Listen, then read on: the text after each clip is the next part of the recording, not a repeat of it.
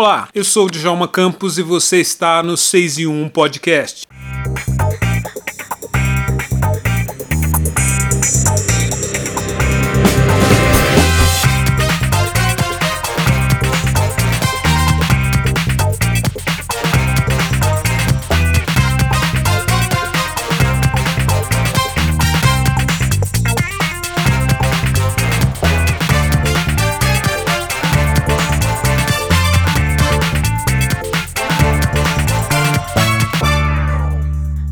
Nossa conversa nesse episódio é com Gabriel Martins, diretor e roteirista de Marte 1, filme independente que acaba de ser escolhido para concorrer a uma indicação de melhor filme internacional do Oscar de 2023. Elogiado por nomes como Lázaro Ramos e Marcelo D2, o filme Marte 1 é uma das boas coisas que você vai assistir no cinema neste ano de 2022. Na conversa, Gabriel fala sobre o filme e conta a história de um menino negro que sonha em ir numa missão a Marte sobre sua família, que aliás tem o mesmo sobrenome de Gabriel. Produzido durante o início do governo do atual presidente do Brasil, Marte 1 aborda política e a vida de uma família negra. Gabriel fala com a gente da importância de produzir um filme que narra a história de uma família negra fala também sua produtora, a Filmes de Plástico, e conta quais são as suas principais referências negras como diretor de cinema. O 6 e 1 Podcast orgulhosamente abre alas para o diretor e roteirista Gabriel Martins. Opa, tudo Oi, bem? Gabriel, tudo bem? Beleza, Como é que você está? tudo certo, querido. Bom demais. Obrigado por conversar com a gente. Primeiramente, parabéns de você comemorando a volta à Série A do seu time, o Cruzeiro. E eu sei que é uma coisa muito importante depois de três anos de sofrimento. Parabéns. Pelo amor de Deus, uma alegria, um alívio. Gabriel, eh, eu queria começar te perguntando o seguinte: como, como que você construiu o roteiro dessa, desse, desse filme eh, Marte 1? Tem algumas coisas que foram me chamando a atenção, como por exemplo o fato da família se chamar Martins. Tem alguma coisa a ver ou é uma pura coincidência? Eu acho que tem de alguma forma, eu sempre coloco assim nomes e nos filmes e coisas que de certa forma ou eu estou homenageando alguém da minha vida pessoal, da minha família, alguma coisa. Nesse caso é meu primeiro filme solo, né? Então acho que levar o nome da minha família me, me parecia uma coisa muito forte, né? Até porque esse sobrenome Martins é um sobrenome que da minha geração na família basicamente só eu que herdei, né? Porque é o sobrenome da minha avó paterna e de alguma forma essa esse nome da minha avó paterna não ficou nos outros filhos. Essa coisa que às vezes o nome vai se perdendo, né, nas outras gerações. Então, o Martins é muito importante para mim. O Martins me conecta até com outras pessoas que eu conheci por aí. E então eu, eu, eu coloco muito como essa coisa de que ah, isso aqui está muito próximo a mim essa família está muito próxima a mim. E a construção do roteiro se deu muito por, enfim, tentar entender quem era essa família nesse Brasil. O que, que significa sonhar, né? O que, que significa para uma família preta sonhar algo muito distante? Um garoto preto sonhar em ir para Marte? O que, que isso pode significar? Nina, você acha que o papai ia ficar bravo se eu não quisesse mais jogar futebol? Você não quer jogar bola, não? Não é que eu quero parar de jogar bola. Eu penso em fazer outras coisas também. Tipo o quê? Meu sonho é virar astrofísico e participar de uma missão Marte 1. Nós, seres humanos, vamos tentar colonizar Marte. Comecei a estruturar né, essa ideia de um roteiro que se passasse sobre a rotina de uma família da classe trabalhadora, a gente acompanhasse o cotidiano de cada um e como esse cotidiano ia influenciando a vida deles na passagem do tempo. Pai, mãe, eu tô olhando apartamento. Você devia formar primeiro, depois você arruma um namorado. Mas não é namorado, pai. Você vai sair de casa Eu nem pra vou quê? casar, você porque eu quero ter minha que você quer- liberdade, precisa aqui dentro. Mais liberdade do que você já tem? Então foi uma coisa muito disso, assim, de pensar uma ideia do dia a dia, algo bem simples, como algo capaz de contar de coisas transcendentais, né? Contar de coisas muito expansivas, como ir para um outro planeta, como sonhar, como se angustiar. Eu acho que essa série de sentimentos assim passando pela minha cabeça, né, quando eu escrevo. Esse momento pré-Bolsonaro, eh, já entrando no início do Bolsonaro, quando você começou a produzir o filme, foi mais ou menos nessa época, isso interferiu no, no- no roteiro do filme? Sim, com certeza, porque eu estava pensando muito numa crise de identidade, né, do Brasil pós-Copa de 2014, que é onde de fato essa ideia surge. Entender isso, assim, né, a, a sociedade cada vez mais tensa, cada vez com menos capacidade de entender as diferenças, e nisso, assim, eclodindo pautas muito importantes identitárias, e ao mesmo tempo vendo uma recusa de outro lado, respostas a isso que inevitavelmente é, desencadearam, né, nesse governo eleito, né, enfim, é, toda essa complexidade que é o Brasil, né, esse país que tem como herança a escravidão e que é uma coisa muito mal resolvida, e de repente chega eu, um cineasta preto, que tem nas mãos um dinheiro para fazer um filme de ação afirmativa, de alguma forma, né? Então, tudo isso passando, obviamente, pela minha cabeça, não enquanto um peso, assim, né? Uma, um fardo, assim, de nossa, eu tenho todo esse peso do país nas minhas costas, mas uma coisa de vou conversar honestamente sobre o país que eu vivo, vou conversar honestamente sobre as pessoas da minha família, sobre a minha história, e isso dentro do campo da ficção, né? Então, fui sendo influenciado como por osmose mesmo, né? Porque é isso, eu tô vendo as coisas na rua, tô vivendo, tá dentro de mim, eu tô tentando também me mudar, ser uma pessoa melhor, tudo isso vai pro filme, né? E Gabriel, eu vi que você fez o, você produziu o filme com uma verba direcionada a diretores negros. Uhum. Desde o princípio, você já se cobrava, essa, já sentia essa obrigação de produzir um filme que tocasse nessa temática racial, que tivesse uma família negra de uma forma, falasse desses assuntos de uma forma tão intensa. Você se autocobrava essa, essa responsabilidade de devolver isso? Eu acho que quando eu me encarava com o fato desse dinheiro vir diretamente para isso, eu me colocava numa postura muito mais. Eu sempre levo o trabalho muito a sério, sou muito obcecado por cinema, mas nesse momento eu me forçava ainda mais a conseguir fazer uma narrativa complexa, assim, a conseguir responder, a conseguir talvez mirar em lugares que o cinema brasileiro historicamente não conseguiu muito olhar para ele, né? Mas eu acho que, sinceramente, isso não veio só por causa do edital. Acho que isso já vinha na minha cabeça de uns tempos, né? Acho que já vinha na minha cabeça quando eu escrevo esse roteiro, eu penso esse roteiro que sequer tinha esse edital totalmente pronto, né? Então, quando esse edital aparece, o Marte 1 já está na minha cabeça enquanto ideia, né? Mas, sem dúvida alguma, quando esse edital chega, é um combustível para nós. Então, realmente, aqui, essa é uma história muito importante, né? Que eu acho que ela precisa, enfim, acho que ela vai ser uma história que vai ter um impacto, assim, que pode ter um impacto diante de um público negro como eu, como minha família. Eu quero que meu pai veja esse filme e ele enxergue a história dele também, né, como um homem negro. Então, sem dúvida alguma, essas coisas vão vindo, mas não muito como pressão mesmo, não. Mas só como um combustível a mais para lembrar o quanto que é isso importante, né, que é algo que há muitos anos eu já, eu já vinha pensando, né, já vinha refletindo sobre. O, o filme trata de um assunto muito interessante, que é o pai é que sonha, sem dar muito spoiler, que sonha com um filho com uma carreira no, no futebol enquanto o garoto está com a cabeça focada em ir para Marte. A sua ideia como diretor, você até como diretor negro já ajuda a quebrar essa, essa história, mas a sua ideia é mostrar esse outro lado de que a gente preto pode ser outra coisa que não seja só jogador de futebol e músicos de sucesso dentro do Brasil? Com certeza, sim. Eu acho que uma das coisas que veio na minha cabeça quando eu peguei, ganhei esse edital e já tinha esse, esse roteiro na mão, que era, nossa, realmente Estou muito feliz porque esse roteiro, eu acho que traz uma mensagem que as pessoas pretas podem fazer o que elas quiserem, assim, que a gente, que o nosso sonho não precisa ter limites, assim, né? Isso para mim é muito importante, assim, porque eu fui esse moleque sonhador que sonhava em fazer cinema, né? Morando num bairro periférico, sem ter muitas referências de diretores negros, principalmente próximos à minha realidade, né? Então, de certa forma, eu estava sonhando um pouco com Marte, né? De alguma forma, é, e com muito apoio consegui chegar nisso, né? Então, eu acho que esse filme é sem dúvida sobre isso, sobre a gente poder expandir, ter esse sentimento de grandeza, que é a gente, né? O nosso povo é um povo grandioso, né? É um povo que foi roubado de várias coisas, mas a gente é um, um povo grandioso, assim, que sobreviveu a tanta coisa, assim, que foi tão maltratado historicamente, que tentaram nos derrubar, nos derrubar de todas as formas possíveis, mas a gente segue de pé, a gente segue sendo maioria no país, e eu acho que todo esse nosso sentimento de resistência de até agora ele precisa ser expandido a mais ainda, assim, além, a gente se libertar, a gente poder, enfim, construir é, um imaginário diferente para o futuro, né, para as novas gerações que vão vir, né? Mas deve ser longe para Dedéu, né? A distância é aproximadamente 60 milhões de quilômetros, pai. Fica assim não, só. Vai dar certo.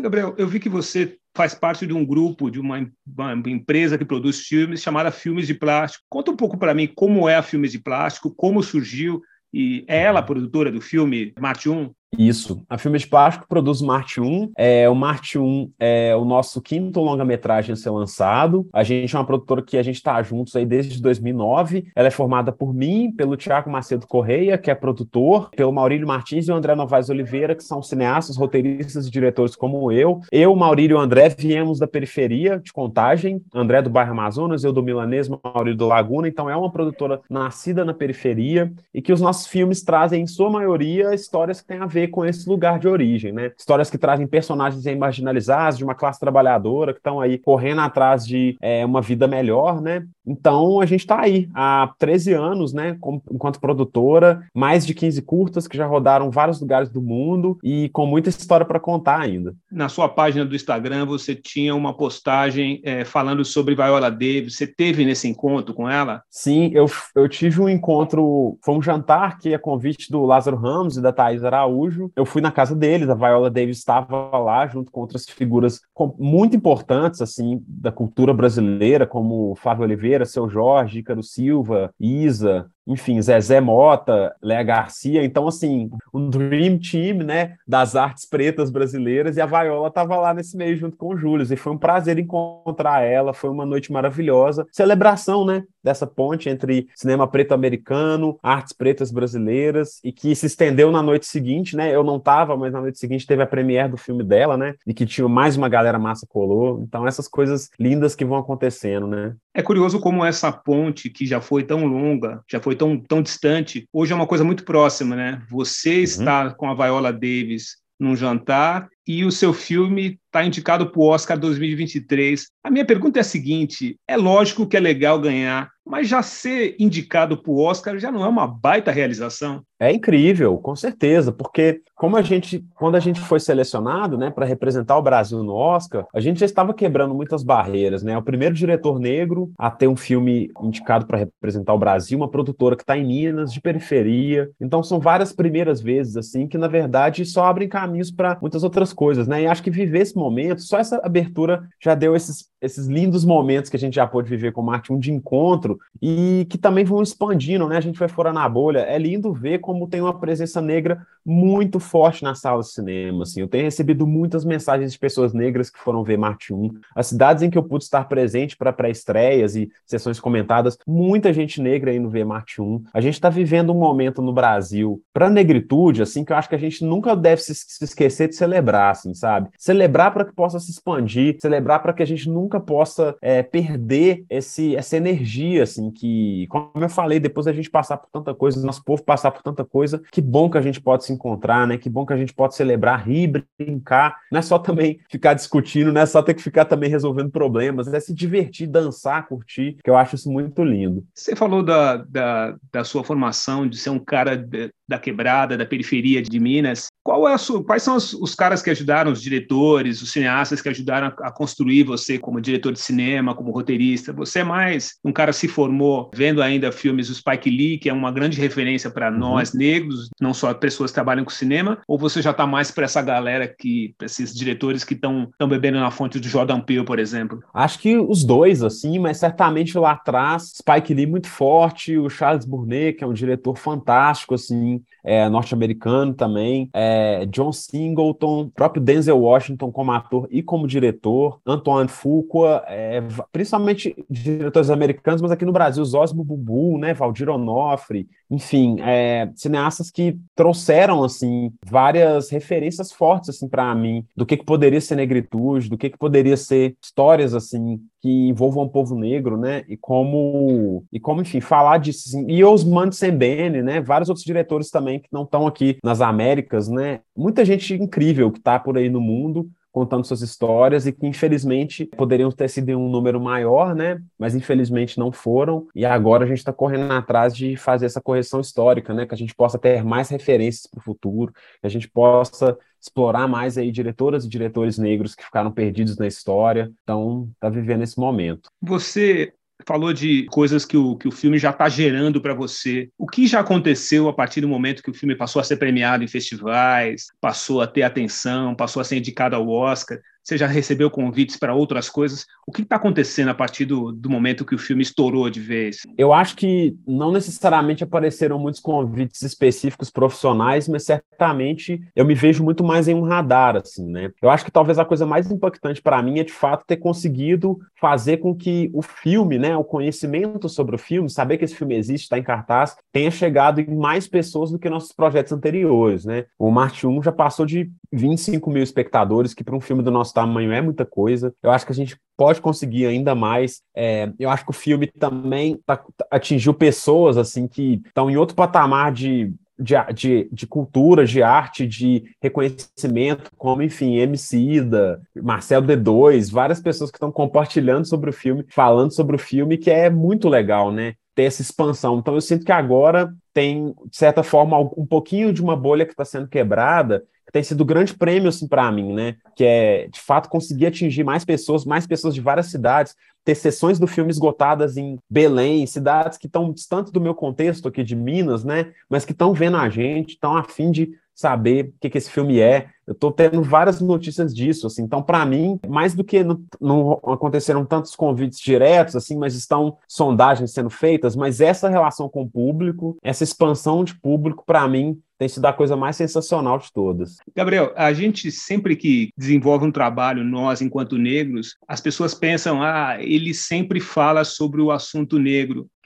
Evidentemente que é um assunto que a gente não tem pessoas falando, mas também é um assunto que a gente domina. Essa temática do filme, a temática do filme negro, é um assunto que você vai seguir abordando ao longo das suas próximas produções? Com certeza, eu acho que de formas diferentes, assim. É, mesmo que, por exemplo, Marte 1, ele não precisa a todo momento, sequer a qualquer momento, relatar um episódio de racismo para ser um, um filme negro, né? Eu Sim. acho que, inclusive, desafiar essas expansões sobre o que é ser negro, e inclusive o que é ser negro como centro, sabe? Não precisa nem pensar que, ah, esse é um filme negro, numa ideia de. de, por mais que eu tenha todo orgulho de, de, estar sobre esse rótulo, entre aspas, mas que é pensar que essa narrativa é uma narrativa central. A gente é a maioria no país, assim, os nossos filmes têm que ser o normal do o normal nesse país é ter personagens negros no filme. Não pode ser mais uma exceção. Então eu vou seguir fazendo o meu trabalho, que é normalizar isso e contar as narrativas que são minhas, né? Que são próximas a mim. Minha família é negra, minha filha é negra, minha, todo o meu entorno é negro, assim, e eu vou continuar representando. Eu tenho todos os meus projetos é, em sequência, tem personagens diversos, de várias cores, vários tipos, mas praticamente todos eles, se não todos eles, são os personagens negros. Eu sigo me interessando muito para pensar o que, que é, porque é também uma forma de refletir sobre mim mesmo. Então, enfim, sem dúvida alguma, isso vai ser, vai ser a pauta do meu trabalho. Gabriel, o filme, a gente começou falando sobre o filme ser atravessado pela ideia do, do governo desse atual presidente que está aí. Isso marcou muito o seu trabalho enquanto diretor de cinema na filmes de plástico. Vocês foram muito afetados por esses últimos quatro anos que a gente vem atravessando de ataques à, à negritude, de casos de racismo praticamente saindo dentro do próprio governo. Como foi que isso afetou você como diretor negro, esse período que está terminando agora desses quatro anos do atual governo? Afetou completamente, né? Afetou de uma maneira direta é só a gente parar para pensar que, enfim, o Marte 1 foi o último projeto de longa-metragem que eu dirigi, e desde então, nesses quatro anos, eu não consegui nenhuma, nenhum dinheiro assim, público para um próximo projeto meu. Eu não tenho um próximo projeto, eu tenho roteiros, vários roteiros, vários projetos, mas não tenho dinheiro para poder fazer nenhum.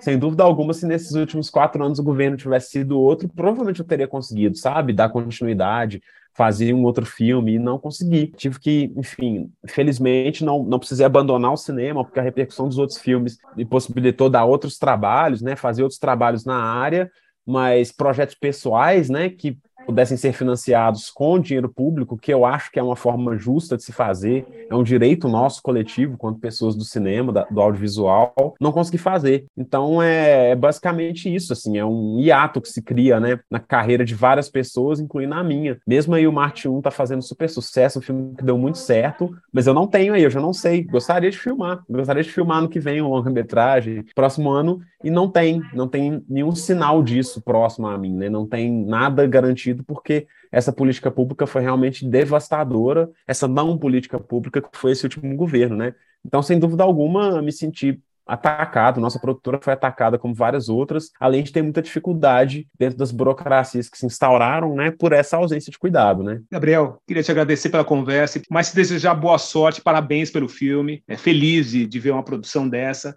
e lá no Oscar, força aí, tomara que você traga aquela estatueta pra gente. Massa, querido, muito obrigado, viu? Até a próxima.